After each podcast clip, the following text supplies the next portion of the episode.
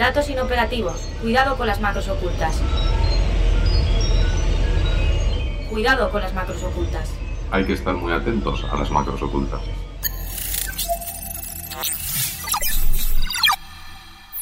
Cuidado con las macros ocultas, un podcast de 480. Estoy en Castellón, la ciudad donde vivo. Son casi las nueve y media de la mañana de un viernes del mes de marzo. Aunque el día es muy soleado, como la mayoría en esta ciudad, hace algo de frío. Estoy bordeando a pie el Hospital Provincial, con más de 100 años de historia es uno de los edificios más emblemáticos de la ciudad. Accedo por la puerta principal y tras recorrer varios pasillos llego a una cristalera en la que hay un jardín interior. Me paro ante el cartel que indica Unidad de Psiquiatría Infantil y Juvenil. Buenos días. Hola, buenos días. Eh, ¿Te había quedado con el doctor Matías Real? Sí, está aquí. Vale, gracias. Es psiquiatra y es el coordinador del programa del trastorno mental grave de la infancia y la adolescencia del hospital.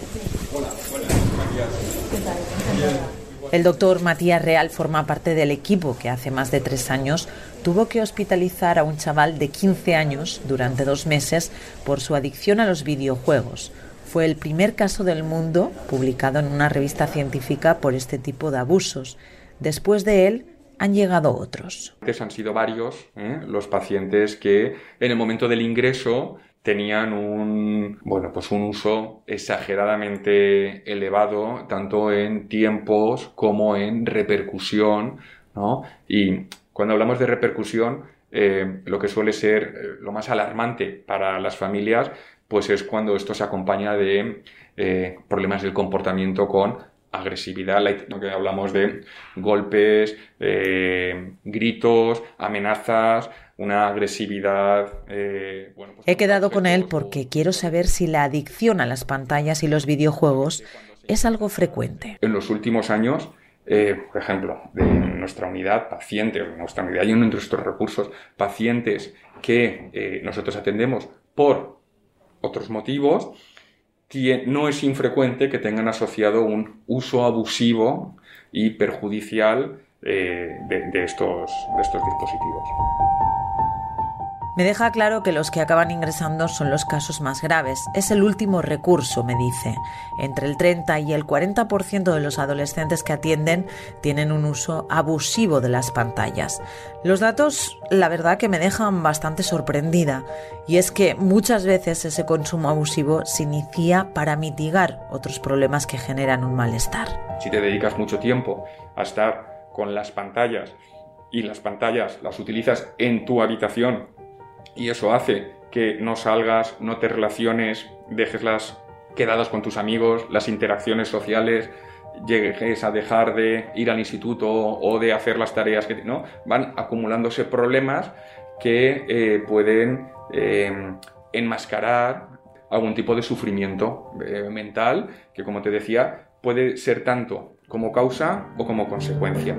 Mientras conversamos, le pregunto por los síntomas o los indicios para detectar un posible caso de abuso o adicción a pantallas. El aislamiento, el fracaso escolar, el abandono de hábitos de higiene son algunos. Y una de las primeras manifestaciones puede ser la irritabilidad, motivada en muchas ocasiones por la alteración del sueño. Porque, eh, eh, claro, eh, no es infrecuente pasarse tiempo jugando también por la noche. Pues porque también en el entorno, si el resto de la familia está durmiendo, se está más tranquilo. Además, estos recursos permiten jugar con gente de cualquier lugar del planeta, con distintos usos horarios. Hay gente que está jugando a la vez y para ti puede ser de madrugada y los otros estar por la tarde o amaneciendo bueno, también estas eh, pantallas ¿no? están diseñadas, este, la luz, ¿no? la luz azul. Algunos videojuegos y redes sociales están diseñadas precisamente para que pasemos horas delante de una pantalla. Para corregir estas situaciones hay que recuperar hábitos e introducir actividades que permitan alejar a los chavales de los dispositivos. Tras la pandemia, como en muchos otros centros de salud mental, me explica que están desbordados. Tenemos una ocupación del 100% desde entonces con lista de espera. Y además la edad de los chicos y chicas que atienden es cada vez menor. La edad era entre los 14 y los 16 años, digamos el pico más problemático. Y lo que estamos viendo es que ahora son los 12 años cuando se producen eh, los debuts o las detecciones. Ante esta situación me recomienda que retrase al máximo el uso de pantallas en mi hijo, que ahora tiene cuatro años. Me explica que muchos de los problemas que ven ahora son por no tolerar la frustración.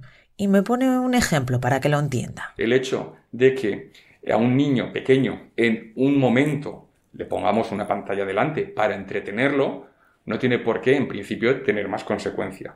Ahora bien, si la rutina acaba siendo utilizamos las pantallas para entretenerlo, pero las pantallas no siempre entretienen, porque hoy le ponemos un capítulo de poco yo y Vainos es el que le entretiene.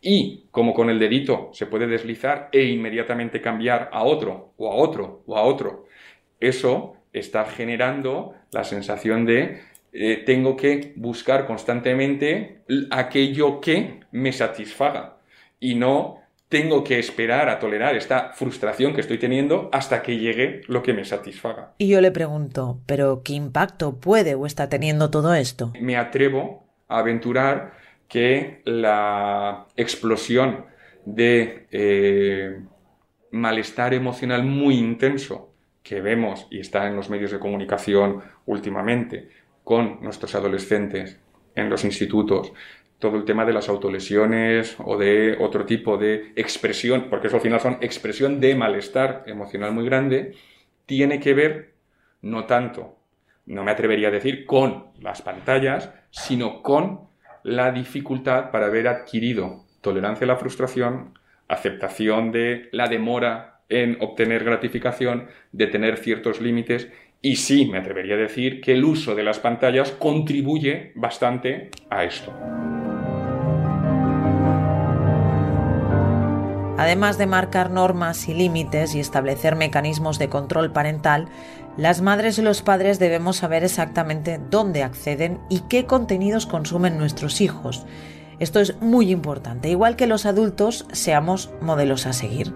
Y ahí yo al menos levanto la mano porque tengo mucho que aprender. Bueno, por lo menos tenemos que empezar como sociedad a pensar en esto, ¿no? A pensar que oye, a lo mejor yo por mi trabajo o yo por mis características tengo que tener mucho acceso a la pantalla, ¿vale? Pero de verdad cuando estás con tus hijos comiendo o cenando en casa, no puedes dejar las pantallas en otro lugar. Es decir, que no estén encima de la mesa, que no se interrumpan, porque si no, como tú decías, puede llegar mm, que cuando llegue el momento tú les digas, oye, en la, en la mesa no se deja eso de lado en la mesa ahora, con todos los años que, has estado, que te he estado viendo yo hacerlo a ti, ¿no? No voy a mentir, es una conversación que me deja bastante inquieta y preocupada, pero aún así me quedo con su reflexión final. Yo, más allá de ser pesimista, ¿eh? Eh, eh, soy optimista en cuanto a que estamos hablando de esto y creo que estamos en un momento en el que después de haber descubierto todas las facilidades, por así decirlo, y las comodidades que nos pueden dar las pantallas en general, pues nos estamos planteando el, ostras, esto es verdad, pero a lo mejor hay que reflexionar más sobre esto, tenemos que pensar sobre el uso que le estamos dando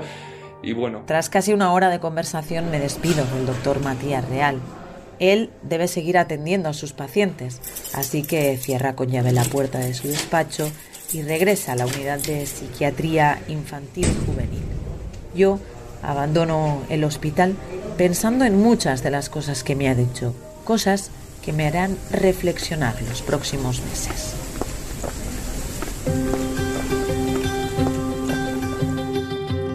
Las estadísticas dicen que de media dormimos 7 horas y aunque está en la franja de 7 a 9 que recomiendan los expertos, la calidad de nuestro sueño se altera por el uso de dispositivos electrónicos, de pantallas, algo que conoce bien el doctor Matías Real, pero también está condicionado por los ritmos de vida, la toma de bebidas estimulantes o las condiciones ambientales de nuestras casas.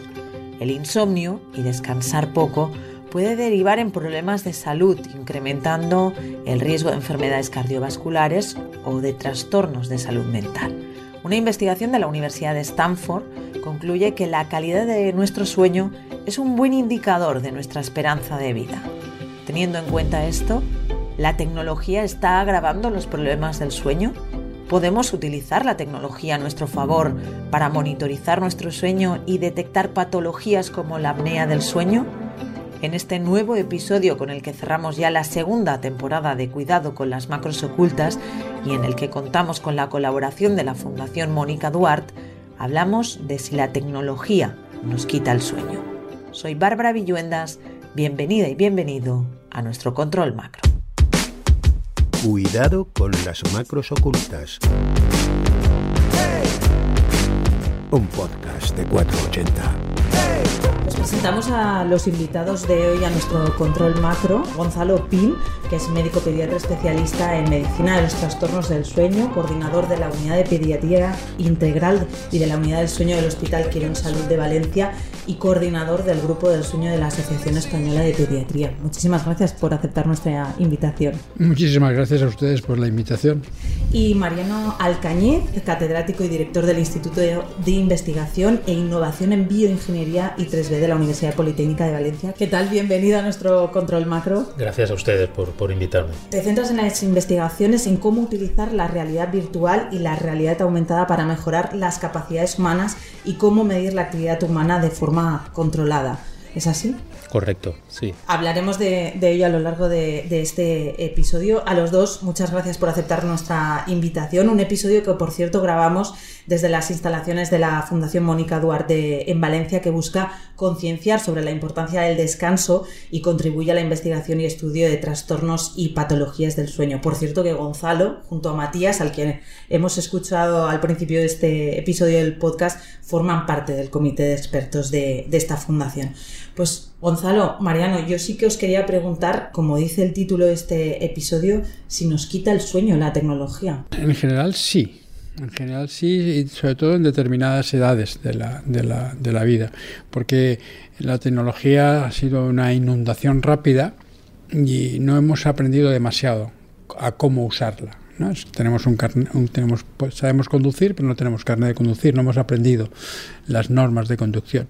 Y hay determinadas edades, por ejemplo, en la adolescencia se produce un hecho muy, muy interesante, que es que los adolescentes tienen una mayor sensibilidad a la luz por la noche y menor por el día. Y como su reloj biológico además tiene tendencia a retrasarse, el uso de la tecnología, que es muy frecuente en la adolescencia a últimas horas del día, hace que ese retraso, retraso aumente. Y la contrapartida es que son muy poco sensibles a la luz o menos sensibles mejor a la luz por las mañanas, con lo cual aunque se expongan a mucha luz no se espabilan excesivamente, entonces eso conlleva dificultades de aprendizaje.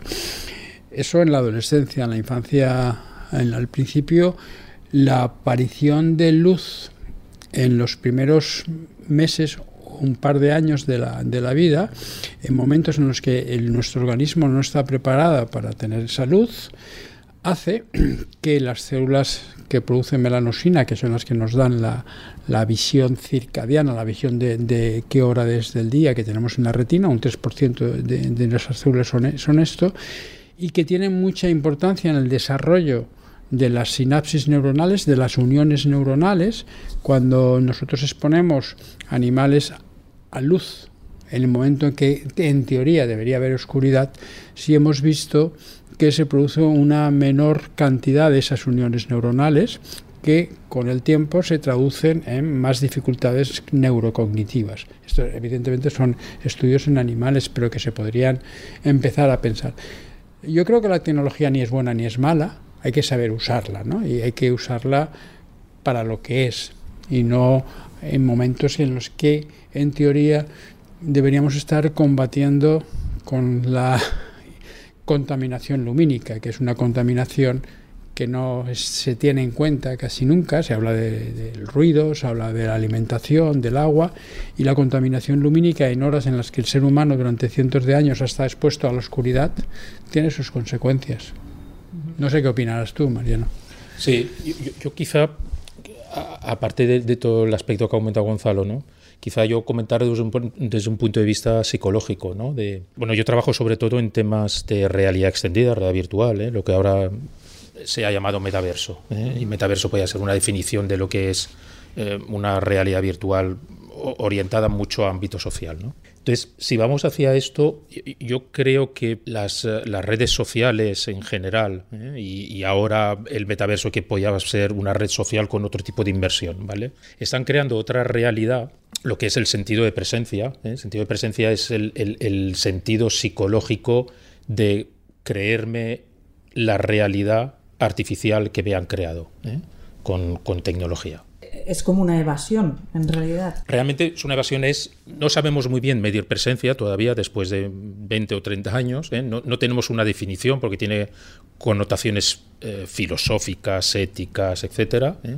pero sería eh, el sentido de estar ahí, el sentido de que cuando yo hackeo tus sentidos con tecnología, que es lo que hacemos en realidad virtual, ¿eh? llega un momento en que somos capaces de que el cerebro se crea que esa realidad es real. ¿Vale? ¿De acuerdo? Entonces, ese es el sentido de presencia, ¿no? Que ocurre en el cerebro para que de repente yo tenga un sentido de no mediación. Me abstraigo de la realidad. Que, Esto se que podría relacionar con, con, lo que le ocurre al cerebro de la mujer embarazada, ¿no? que entonces su hipocampo y su, su amígdala, que es la, la, la parte más afectiva, se desarrolla más mm. a costa de disminución la materia gris para hacerse consciente de que tiene otro ser viviente y entonces empieza la relación con el, con el feto, ¿no? Se podría interpretar como algo así. Curioso, no, no, no conocía ese efecto, pero, pero sí, y, y de hecho nosotros bueno, particularmente yo en mi línea llevo muchos años intentando buscar eh, medidas cerebrales de presencia. Eh, porque presencia normalmente, como es. Eh, presencia es una cualia, es como cuando tú evalúas un color, ¿no?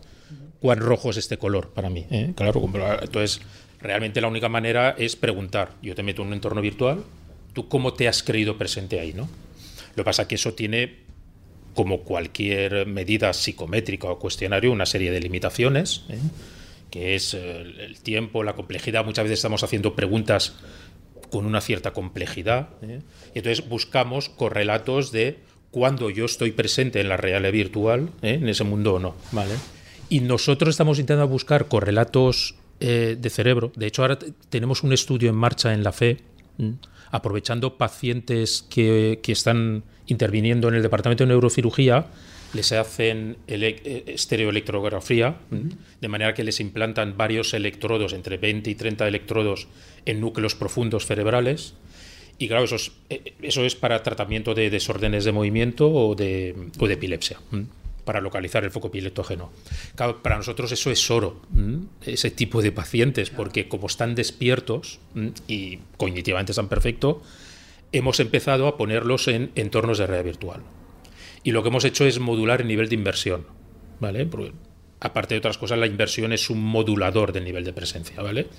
Y entonces tenemos dos condiciones, alta, media, baja, y queremos ver si somos capaces con todas estas conexiones que tenemos en el cerebro, ver cuándo hay, eh, sobre todo, conectividad funcional entre áreas cerebrales que hacen que tengas más presencia. ¿no? Hemos visto un poco como la, cara y la cruz de, la tecnología y en, el caso que nos comentabas ahora, Mariano, la realidad virtual, la realidad aumentada, esto ahora que, que se le ha bautizado como metaverso y parece como un nombre más marketingiano, a lo mejor, ¿se puede aplicar este tipo de tecnología o se podría aplicar para mejorar la calidad del sueño?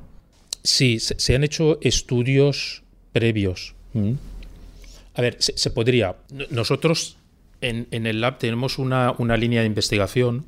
Sobre todo, la línea nuestra de, investigación es utilizar la realidad extendida, eh, como ponemos en el claim, para, para entender mejor la cognición humana y básicamente la estamos utilizando para obtener biomarcadores del comportamiento humano, biomarcadores más precisos, más objetivos. ¿eh?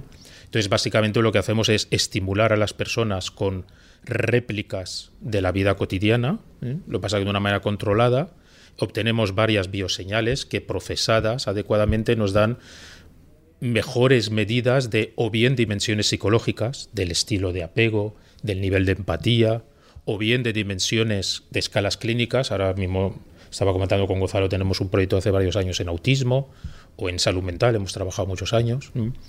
Entonces, eh, justamente estamos pensando eh, en desarrollar un proyecto utilizando este tipo de metodología para un mejor assessment, una mejor evaluación de trastornos del sueño. ¿Por qué creemos esto? Pues porque creemos que, claro, con realidad virtual tú puedes hacer una simulación de condiciones que den lugar a trastornos de, sueño y, y, nosotros podríamos ahí estar utilizando bioseñales bien mm, de pupilografía, de eye tracking, etcétera, que nos permitan eh, medir de forma más precisa, más objetiva, eh, trastornos del sueño. Mm. ¿Cómo, ves esto, eh, Gonzalo, tú mm, como especialista médico en trastornos del sueño, de poder incluir la tecnología precisamente, aunque hemos hablado del impacto negativo, para revertir esa situación? ¿Crees que puede la tecnología ayudarnos a revertir o, o paliar los, los, efectos negativos que está teniendo? Yo creo que la realidad virtual nos puede ayudar mucho, porque tú tienes al, puedes hacer ver el ecosistema en el que se mueve el sujeto en esos momentos en los que no hay nadie, pero puedes y puedes en la realidad virtual ir haciendo que su cerebro vaya asimilando y vaya sobre todo orquestando herramientas de respuesta a ciertas situaciones. Ten en cuenta que el sueño tiene cuatro componentes. Tiene un componente biológico, pero tiene un componente social, un componente sociológico y un componente ecológico o ambiental. Entonces, la realidad virtual nos puede ayudar a coordinar y a mejorar estos cuatro componentes que hoy en día los podemos abordar con bastantes dificultades. Pero sí, yo creo que, que, y esto no creo que, gracias a personas como Mariano, no creo que esté muy lejos de, de, obtenerse, ¿no? de que nosotros podamos, y hay algunas experiencias de aulas de, en realidad virtual para niños con trastorno de hiperactividad y, déficit de atención, ¿no? en la que tú virtualmente haces un aula, el alumno está ahí, va viendo cómo se mueven, cómo y sí que y hay, un programa que, que, se está utilizando ya en clínica y que va muy bien. ¿Y que, por qué? Porque y eso no es tan perfecto como están haciendo en Politécnico, ¿no? Pero sí, sí, yo creo que la, la, realidad virtual está a la puerta y nos va a ayudar muchísimo, no solo en el sueño, sino en todo el ámbito sanitario. Pues eh, dejarme que, hagamos un, que pongamos el foco un momento en cómo es la calidad de nuestro sueño. Según la Sociedad Española de Neurología, entre un 20 y un 40% de la población española padece problemas para iniciar o mantener el sueño y un 10% sufre un trastorno del sueño como pueden ser piernas inquietas, insomnio o, apnea del sueño, algunas de las patologías que comentaba eh, Gonzalo. Ante estas cifras nos preguntamos entonces cuál es nuestra calidad del sueño si estamos diciendo que un 40% de las personas valoran su calidad del sueño como mala o muy mala, estamos hablando de que, de que sí que es problemático, ¿no? O sea, sí que los españoles no estamos durmiendo bien. Yo soy Azucena García Palacio, soy catedrática de psicopatología aquí en la, en la Universidad Jaume I y soy directora del grupo de investigación LabSitec. Somos un grupo de investigación, está formado sobre todo por psicólogos y dentro de la psicología somos sobre todo de la especialidad de psicología clínica. También tenemos eh, personal de ingeniería, de ergonomía, porque nuestra línea principal de investigación es la aplicación de las, de las tecnologías de la información y la comunicación, lo que llamamos TICS a la mejora de la evaluación y la intervención psicológica. Lo que hemos hecho han sido dos estudios. El primero es sobre la calidad del sueño y encontramos que alrededor del 40% de las personas entrevistadas nos, nos dijeron que, que su calidad del sueño era entre mala y muy mala los problemas principales que, se observaban era que, había, que les resultaba difícil conciliar el sueño y también que el problema de sueño les interfería de forma significativa en sus actividades de la vida cotidiana, en lo que eso era un 36% de, de las personas nos dijeron que interfería en, en las actividades cotidianas. Y un 54%, o sea, más de la mitad nos dijeron que cuando tenían problemas de sueño eso les afectaba en su estado de ánimo el ritmo de vida ¿no? que, nos, que nos imponen que, que, está, eh, pues, pues, que es contrario a dormir. ¿eh? Seguramente eso, eso es lo más relevante. Y luego eh, en, los últimos, en los últimos años todo lo que es el uso de, pantallas, el uso de tablets, del, smartphone, que lo tenemos tan, tan, tan incorporado a nuestra vida que cuando nos vamos a dormir lo, lo último que vemos muchas veces es, es la pantalla de, de nuestro teléfono. ¿no?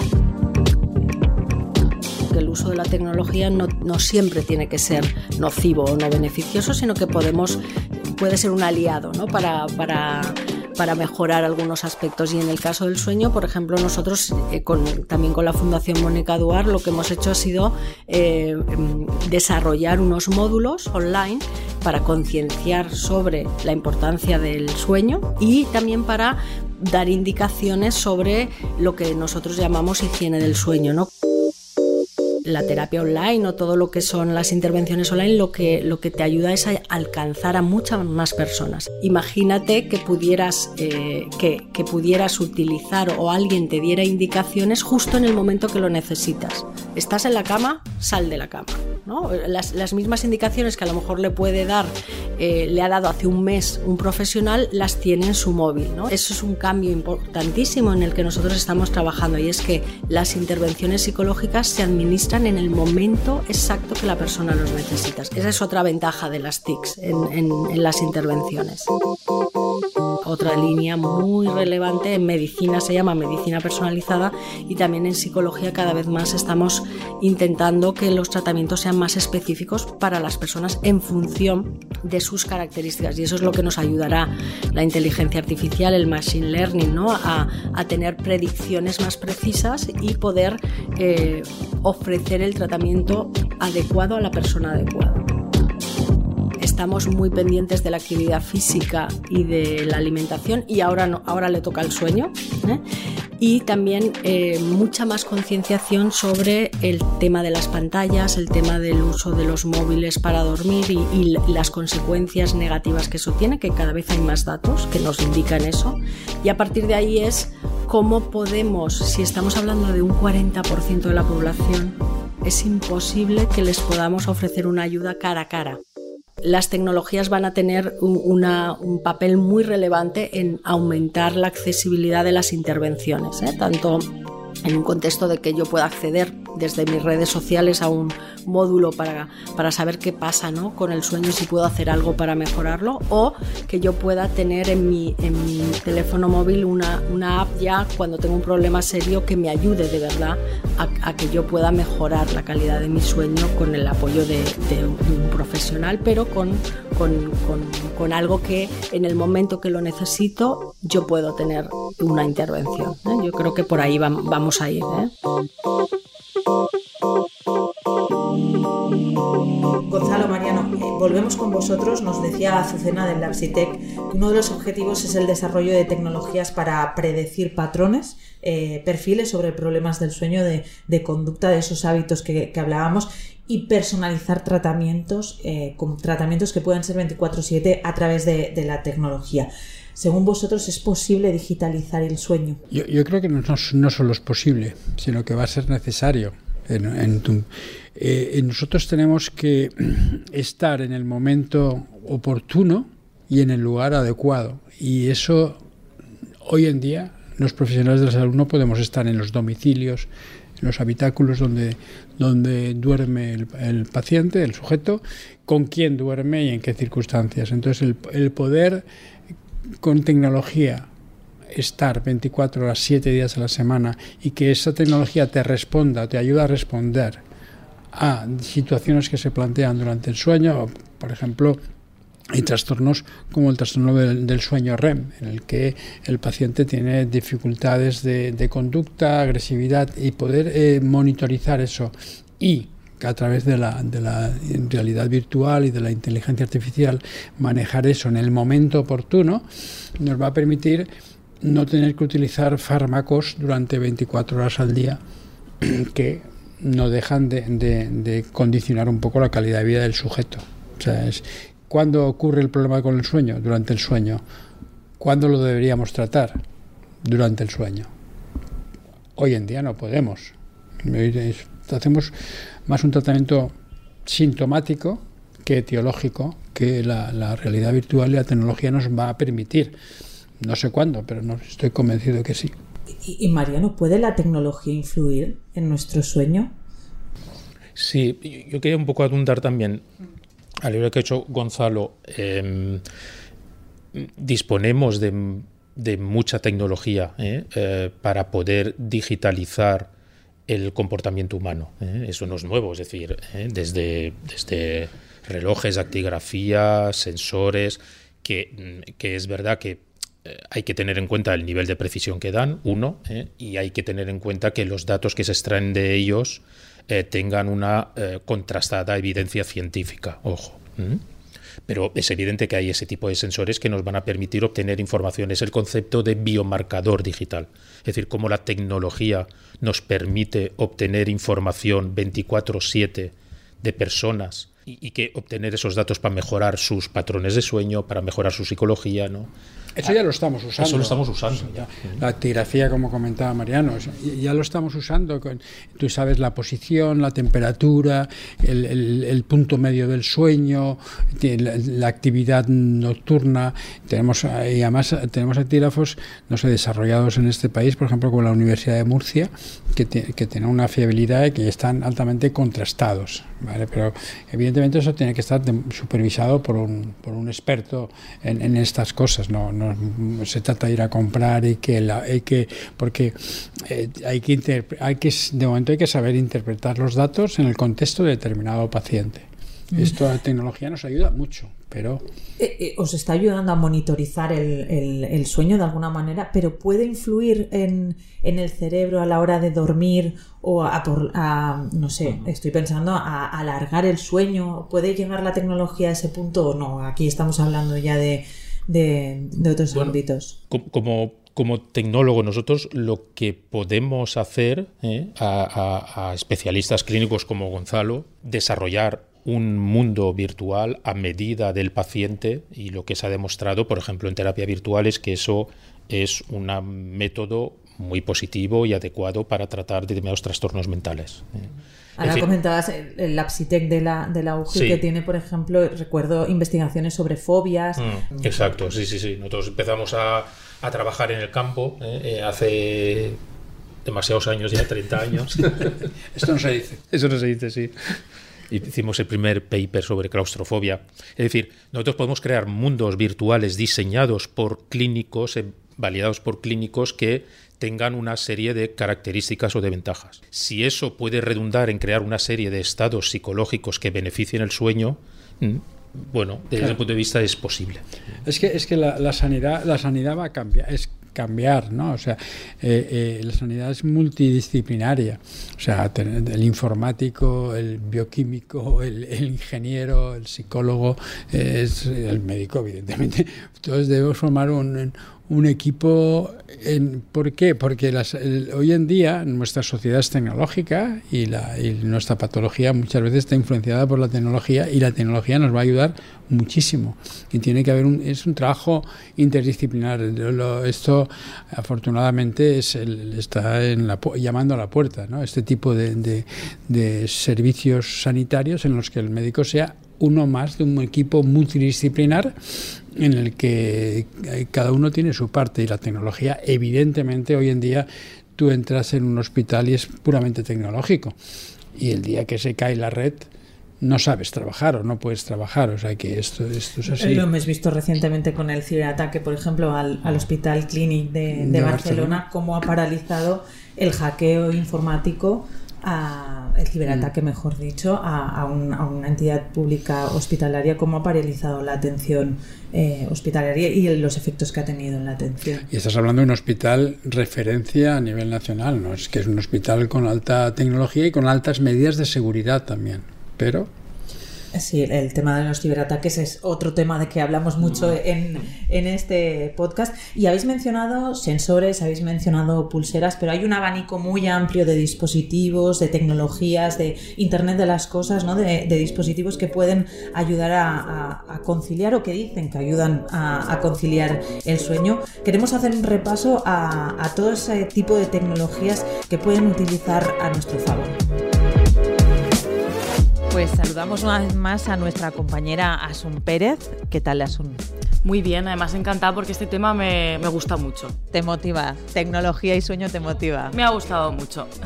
Pues gracias una vez más por acercarte a nuestro control macro y si te parece vamos a empezar hablando de apps, de la oferta que hay es inmensa. Eh, si haces un screening tú que lo has hecho ¿no? y un, un scroll por, eh, las, eh, por la Play Store, pues hay una oferta muy grande. Incluso hemos encontrado rankings publicados sobre las mejores apps para, para dormir pero dinos un poco de lo que tú has visto, qué es lo que hacen exactamente estas aplicaciones. Pues como has dicho, es que hay de todo. O sea, tú pones Sleep y te aparecen una barbaridad de aplicaciones y además como con funcionalidades muy distintas. Digamos que puedes encontrar las más sencillas, por decirlo de alguna manera, que serían pues eh, aplicaciones que emiten sonidos blancos para que puedas conciliar el sueño. A otras que son un poco más complejas, eh, que es por ejemplo rastreadores que lo que te ayudan es a conocer el ciclo de, del sueño. Te graban los sonidos que emites cuando estás durmiendo, desde ronquidos hasta pues si has hablado, si has hecho eh, cualquier ruido, algún movimiento que puedas haber hecho mientras duermes. Pero la clave de muchas de estas aplicaciones es que al final recopilan todos esos datos de tu sueño y también sirven para que te puedan dar consejos sobre cómo mejorar eh, nuestros hábitos.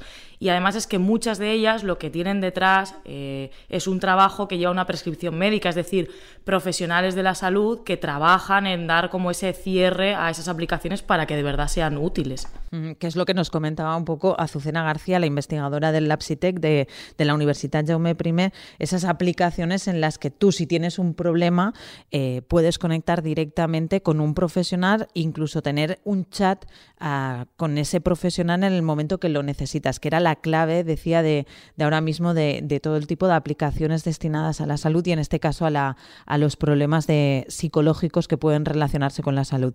¿Qué otros tipos de tecnologías encontramos que pueden ayudarnos a, dormir mejor? Pues aquí encontramos desde tecnologías que en realidad tenemos en nuestro día a día, como puede ser llevar un, smart, un smartwatch, una, una, pulsera, como la que puedes llevar, pues ves la hora, quién te llama, los WhatsApps, las pulsaciones, los pasos, pues también te pueden ayudar a, a, a que puedas controlar tu, tu, sueño, incluso a contabilizar los momentos de reposo que puedas tener. Eh, por ejemplo, cuando te despiertas, la aplicación que está conectada a tu reloj te dice, pues mira, has tenido tantas horas de un sueño profundo, aquí te has despertado, aquí no. Bueno, quien tenga muchas horas de sueño profundo, que sería una buenísima noticia. y luego también tenemos, por ejemplo, hasta el otro extremo, que serían cintas que, te, que se colocan en la cabeza y te recogen todos los datos, es decir, con las ondas cerebrales, registran también la respiración, los movimientos, tu pulso y al final es todo para saber cómo dormimos. Son dispositivos que te permiten detectar anomalías o posibles problemas que, que puedas tener en el sueño y que posteriormente, obviamente siempre ligados a un estudio de sueño con profesionales, te ayuden a diagnosticar, pues por ejemplo, uno de los más comunes suele ser la apnea, que son pausas que se hacen cuando estás durmiendo y de repente dejas de respirar, ¿no? Pues esto es uno de los trastornos de sueño más comunes y todas estas tecnologías te ayudan a, detectarlo. Eh, los smartwatch, esas pulseras que llevamos muchos, eh, son IoT, son eh, Internet de las Cosas, dispositivos conectados que monitorizan nuestro sueño, pero hay otros mmm, dispositivos eh, que has encontrado que también pueden ayudarnos. Eh, dinos algunos ejemplos, explícanos, a ver qué, has encontrado que hay en el mercado. Pues mira, desde sensores que se colocan debajo del, colchón y lo que te hacen es un poco lo mismo que las cintas, ¿no? Te controlan la frecuencia cardíaca, tu respiración, los movimientos que tienes, hasta otros como puede ser una lámpara que te mide la temperatura y la luz de la habitación en la que estás, los niveles de polución y con todos esos datos que recoge, pues te genera un programa de música y una iluminación relajante que te ayuda a dormir mejor en el entorno en el que estás durmiendo, ¿no? Y luego, por ejemplo, otros que sería pues el típico codazo que pegas si estás durmiendo con alguien que ronca, pues también hay camas que se mueven durante la noche, ¿no? Que fuera de la broma, al final lo que hacen es adaptarse a cambios de posición, que ya no es evitar que una persona no ronque y no te pueda molestar, sino que te ayuda a respirar mejor y por tanto a dormir mejor. Y luego ya pues tenemos ¿por qué no? Un robot que te acompaña, que te está reproduciendo música y sonidos relajantes, que imita el movimiento de la respiración para que puedas dormir mejor, infinidad. ¿Tú dormirías tranquila al lado de un robot? No lo sé. A ver, si empieza a emitir sonidos relajantes, igual, mira, eh, no lo sé. Tampoco sé si una cama que de repente se moviese. Habría que probarlo.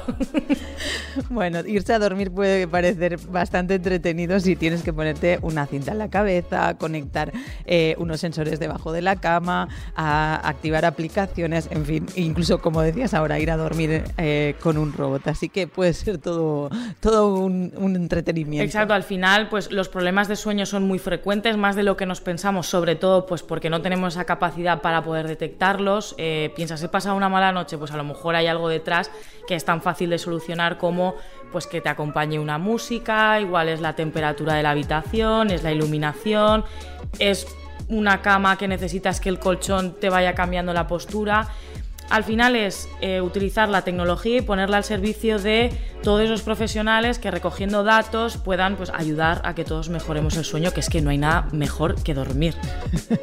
pues Asun, muchísimas gracias por acompañarnos de nuevo por este control macro. Ya has dicho que este tema te motivaba. Espero que los siguientes que vendrán a partir de la temporada 3 del podcast en septiembre también, así que te esperamos en el, eh, en el control macro de nuevo. Ahí ya te has comprometido, ¿eh? Ahí ya te has comprometido que a partir de septiembre septiembre vuelvo. Que vuelves. Muchas gracias a, ti. Gonzalo, Mariano, volvemos de nuevo con vosotros. Nos decía nuestra compañera Asun de irse a dormir junto a un robot. No sé si vosotros os iríais a dormir al lado de un robot que pudiera enviaros eh, sonidos, luces, para que os ayudara a conciliar mejor el sueño y que incluso pudiera monitorizar un poco eh, cómo dormís. No sé si os atreveríais a ir a dormir al lado de un robot o no. Yo ahí tengo mis enormes dudas. O sea, yo creo que un robot que me monitorice el sueño, como estábamos comentando, perfecto. Durante cientos de miles de años el sueño es silencio y es oscuridad. Y yo creo que, que eso tenemos que volver a recuperar. El problema de la patología del sueño, que un 30% de la población tenga trastornos o problemas con el sueño, que no son trastornos, sino problemas con el sueño, eso indica que somos una sociedad no demasiado sana y que nos hemos olvidado un poco de nuestros ancestros, de nuestros orígenes. ¿no? Entonces, y sobre todo que hoy en día en nuestra sociedad occidental hemos perdido la, no tenemos una frontera clara en lo que es el día y la noche. El día lo hemos convertido en, muchas veces en oscuridad, estamos todo el día metidos en, en departamentos con muy poca exposición a una luz de al mediodía con una longitud de onda determinada y una intensidad determinada, que es la que nos mantiene. El, contraste entre el día y la noche es lo que nos mantiene en la salud y lo que nos ayuda a dormir. Y hemos perdido ese contraste porque hemos montado mucha luz en la noche y mucha actividad en la noche, ¿no? Y tenemos una contaminación lumínica interna y externa que difumina esa frontera. Entonces, yo creo que, que la tecnología nos va a ayudar muchísimo a monitorizar, a introducirla en la población sana, como ayuda, eh, tendríamos que tener mucha evidencia científica de efectos a medio y a largo plazo. Porque a veces eh, no vale el que esto me ayude hoy, yo quiero saber qué me va a pasar dentro de 10 años, especialmente, insisto, por deformidad profesional en determinadas edades en las que el cerebro está plástico se está desarrollando, porque esto del robot me ha recomendado lo que me ha recordado lo que recomendábamos a los niños, ¿no? El osito para dormir, pero el osito no hacía nada, ¿no? Es acompañaba a, dormir. No lo tengo muy claro. Tengo que, tener más datos de los de la gente que se dedica a la tecnología, como Mariano, ¿no? Y que, y que me, me, expliquen no solo qué ventajas obtengo hoy, sino a largo, a medio y largo plazo. Mariano, te pasa la pelota, María, eh, Gonzalo, a ti. No, gracias por la pelota. Yo coincido con él perfectamente, al menos en, sueño. Es decir, a ver, nosotros tenemos una línea de trabajo en, em, autismo y eh, sí que eh, nuevas tecnologías de autismo es un campo que, conocemos y que siempre intentamos o intentamos estar al día. Entonces sí que puedo hablar de, de, las aplicaciones de robots en autismo. Sí, esto es, sí. Que eso que, es evidente que ahí hay unas, bueno, es una de las de las interfaces que parece ser interesantes y más cuando, sobre todo las últimas, cuando dotas al, al robot de capacidad de lo que llamamos eh, de procesamiento de señales sociales. ¿eh? Es decir, que hoy en día con los nuevos algoritmos de visión son capaces de detectar patrones de comunicación verbal y no verbal en humanos y por lo tanto tener una capa de reconocimiento y poder en cierta manera darles una pequeña inteligencia social y reaccionar, ¿no? Entonces ahí eh, sí, pero coincido con Gonzalo, el sueño robot mm, tengo mis dudas. Tengo mis dudas, no lo sé. Como dice él, habría que, bueno, no sé, poner un programa y tener muy claro las ventajas. convenientes. Y... Falta aún investigación sobre este tipo de tecnologías. yo sé, sí, ¿no? Muchísima, ¿no? Por lo yo creo que yo, yo, me impresiona es que sí. ¿Verdad? Yo no he leído nada. No, no, soy, no soy un experto como Mariano, ¿no? Pero mi impresión es que falta mucha... Porque fíjate, es que además el problema es que cuando tú hablas con expertos en sueño y preguntas qué es el sueño, para qué sirve, no tenemos ni idea. O sea, estamos aprendiendo en estos últimos 30 años mucho más sobre el sueño que en 300 años antes. Y cada vez que, como comentábamos antes Mariano y yo, ¿no? cada vez que abres una puerta del conocimiento te das cuenta que hay 11 puertas detrás con incógnitas. Entonces, si no sabemos exactamente cómo funciona, qué significa y para qué sirve del todo el sueño, ¿no? Hace tres días se ha, se ha, descubierto el sistema linfático que nos ayuda a, que es el que el sueño limpia por la noche. Lo hemos descubierto antes de ayer. Es decir, empezar a influir tecnológicamente en algo que no sé exactamente cómo funciona e, intentar actuar sobre las 20.000 células de nuestro reloj biológico que controlan millones de células, hay que pensárselo mucho. Yo me gustaría, o sea, cuidar esas 20.000 células es cuidar nuestra vida. Entonces, empezar a, actuar sobre esas células, yo prefiero que los tecnólogos como Mariano sigan investigando, sigan investigando y sigan investigando y, luego me lo cuenten como, como clínico qué ventajas e inconvenientes. Me tienen que convencer mucho para, para, para y sobre todo en edades extremas de la vida, tercera edad y la infancia. Me tienen que convencer mucho para que manejemos el sueño tecnológicamente, ya nos cuesta mucho manejarlo farmacológicamente y tenemos más experiencia y no está muy claro, ¿no? Y continuamos en ensayos clínicos, ahora estamos empezando un ensayo clínico sobre un fármaco para el sueño en los niños con, con trastorno del espectro del autismo, que es una vía diferente a todo lo que estábamos usando, o sea que estamos aprendiendo, entonces creo que hay que ser muy prudente cuando hablamos del sueño. Y en, esto que estáis comentando ahora, por ejemplo, yo os preguntaría sobre la conciencia que tenemos sobre la calidad de nuestro sueño y el papel eh, de las empresas. Y ya vamos acabando. Hemos conocido no hace mucho una empresa que monitoriza el sueño de sus empleados para aumentar la productividad. Es una farmacéutica y ha realizado, no sé si lo conocéis, un, proyecto para buscar mejorar el descanso de sus trabajadores y recompensarlos con días de, de vacaciones. Es una prueba piloto que se ha hecho aquí eh, en España. No sé cómo si vosotros aceptaríais que vuestra empresa os monitorice el sueño a cambio de, recompensas para mejorar la productividad, que descansarais mejor, pero ve, ¿cómo veis, no? Eh, que las empresas se preocupen, no sé si es eh, Esto los, sueño. los japoneses lo llevan haciendo mucho mucho tiempo, ¿no? Si tú ves empresas o industrias japonesas, ves que incluso debajo de los de los de las mesas tienen sitios para hacer la siesta la siesta, que nosotros pensábamos que lo habíamos inventado nosotros, no es así, ¿eh? viene de Oriente también. ¿eh? Entonces, y no me acuerdo ahora, tiene una palabra japonesa que, es, que tiene, eh, es lo contrario a ansiedad, ¿no? pero no me acuerdo ahora cómo, cómo, se llama. La buscaremos y la, la buscaremos y la pondremos en, en, las notas del podcast. yo, yo creo que, que mejorar la calidad del sueño de todo el mundo es fantástico. O sea, o sea, el que todos, hoy sabemos, por ejemplo, que una siesta de seis minutos aumenta tu eficacia después de la tarde y disminuye los accidentes en itinere a la vuelta del trabajo. Seis minutos. No hace falta la siesta de pijama y orinal que decía Camilo José Cela, ¿no? Entonces, mejorar la calidad del sueño de los empleados, de los trabajadores y de todos nosotros, fantástico. O sea, darle la oportunidad a las personas que duerman cuando su reloj biológico lo necesita, y eso ya podríamos hablar otro día de cuándo es eso, vale, perfecto. Compensar con días, esto ya no es un tema que se escapa de, mi, de, mis, de mis campos, ¿no?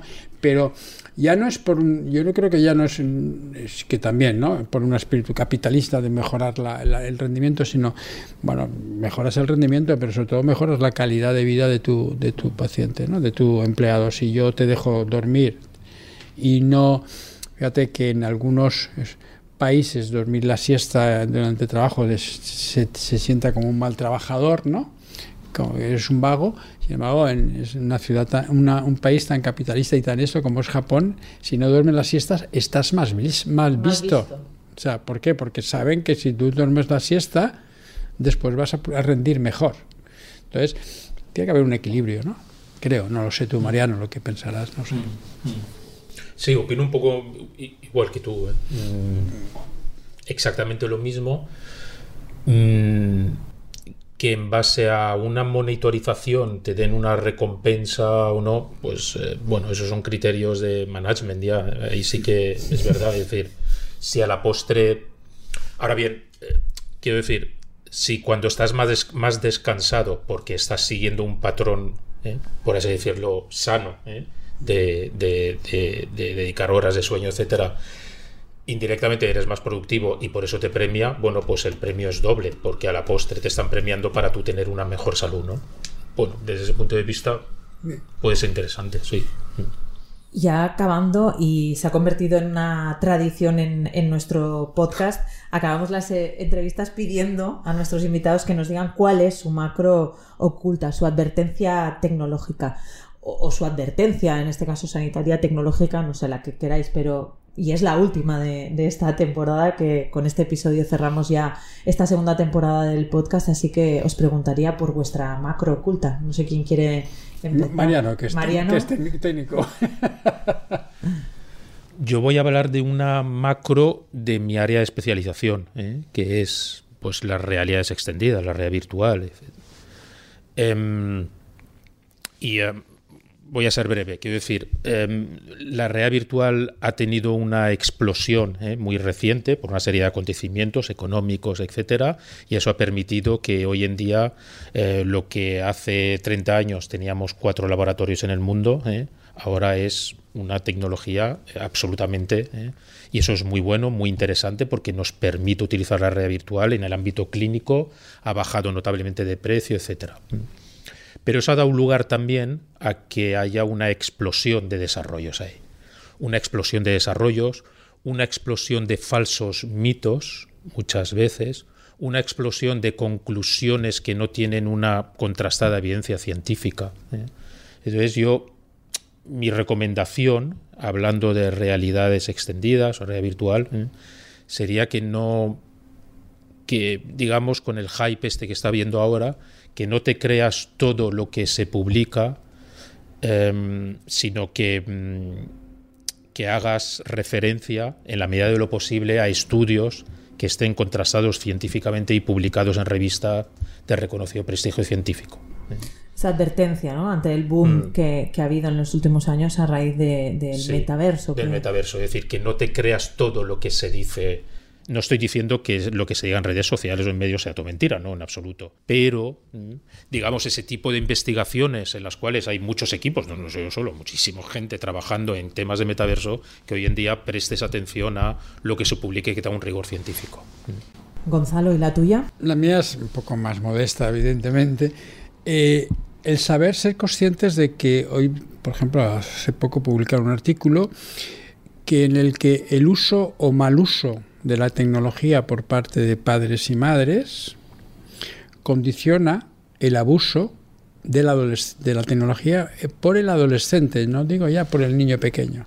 Quiere decir, que sepamos nosotros adultos utilizar la tecnología para que las futuras generaciones sepan utilizarla y las futuras generaciones aprenden por modelo no por lo que yo te digo, sino por lo que yo hago. Entonces, la tecnología es buena, fantástica, nos ha permitido avanzar un montón, pero tenemos que aprender y saber y ser conscientes de su de las consecuencias de su mal uso en nosotros y en las generaciones futuras. Gonzalo Pin y Mariano Alcañiz, muchísimas gracias por vuestras advertencias, por dedicarnos vuestro tiempo y por acercaros a este control macro para cerrar esta temporada con un tema eh, que creo que, como hemos visto hoy, pues eh, tiene mucho recorrido porque la tecnología quizás sí que nos está quitando un poco el sueño, pero también podemos darle la vuelta a la tortilla y ver ese impacto positivo que puede tener para monitorizar, para ayudar a conciliar el sueño. Muchas gracias por, por acompañarnos. Gracias a vosotros. Gracias a vosotros. Un placer. La tecnología es importante, pero lo que realmente importa es lo que hacemos con ella.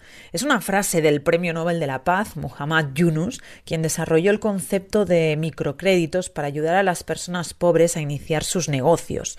Aunque su labor diste mucho de lo que hemos hablado aquí, resume bien la esencia de este episodio que ha querido analizar cómo la tecnología puede tener un impacto negativo en nuestro sueño, pero también cómo puede jugar a nuestro favor para mejorar nuestro descanso. Y con estas palabras despedimos la segunda ya temporada de Cuidado con las Macros Ocultas, una temporada que nos deja 10 episodios fantásticos con personas invitadas de lujo y además en una comunidad que nos escucha cada vez más numerosa. Gracias en mayúsculas por estar ahí y por hacer que este podcast, producido y realizado por la empresa 480, se esté haciendo poco a poco más y más grande y se haya situado incluso alguna semana en el número uno de los podcasts de tecnología en Apple Podcast España y en el número cinco en la misma categoría en Colombia. Detrás de este control macro hay un gran equipo que lo hace posible desde el primer día. En la estrategia de difusión están Asun Pérez y Lidón Barberá, en diseño y grafismo Silvia Conejero y Paula Bellán, en la producción y coordinación David Hernández, la voz de nuestra cabecera es del gran José María del Río y la que os habla, yo, Bárbara Villuendas, que me encargo, como sabéis, de la presentación y también me encargo del guion y edición sonora. Además, contamos con la colaboración de todo el equipo de 480, a quien queremos agradecer una vez más desde aquí su, su implicación y ayuda.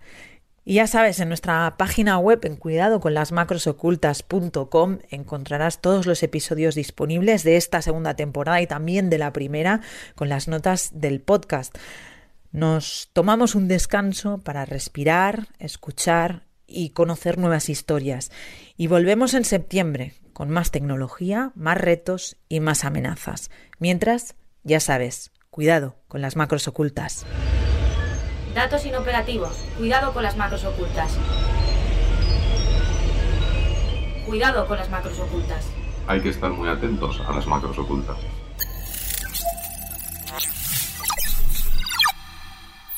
Cuidado con las macros ocultas, un podcast de 480.